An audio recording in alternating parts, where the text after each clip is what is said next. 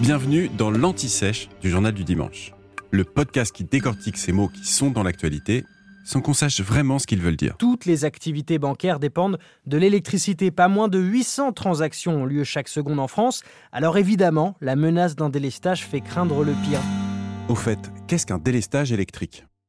On parle de délestage car délester signifie alléger. Le terme vient du lest, un mot d'origine néerlandaise, c'est last en néerlandais, qui signifie le poids.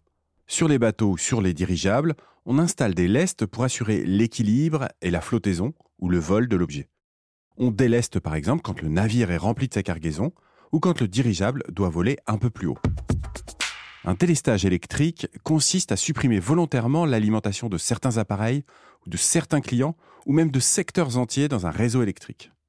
Pour comprendre pourquoi un fournisseur d'électricité fait cela, il faut se rappeler qu'un réseau électrique doit toujours fonctionner en équilibre entre la production d'électricité et la consommation.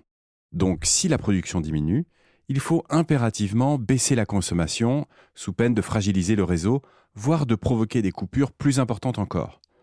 Une telle mesure est encore inédite en France, mais beaucoup de réacteurs nucléaires sont à l'arrêt en raison de révision, ce qui limite fortement la production. Alors voici comment cela doit fonctionner.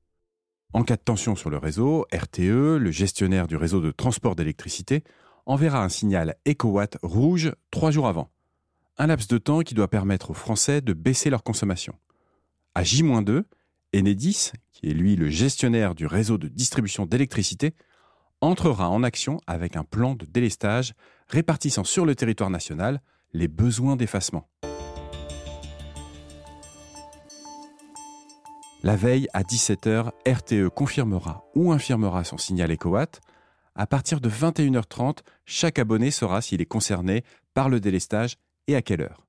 Normalement, les coupures devraient intervenir lors des heures de pointe, qui sont en semaine, entre 8h et 13h, puis entre 18h et 20h. Vous venez d'écouter l'Anti-Sèche du Journal du Dimanche, le podcast qui répond à la question que vous n'osiez pas poser. Je suis Vivien Vergniaud et si vous avez aimé ce podcast, mieux si vous voulez écouter d'autres épisodes préparés par la rédaction du JDD, c'est facile. Abonnez-vous, suivez-nous, c'est gratuit. On vous donne rendez-vous trois fois par semaine en podcast et tous les jours sur le JDD.fr. À bientôt.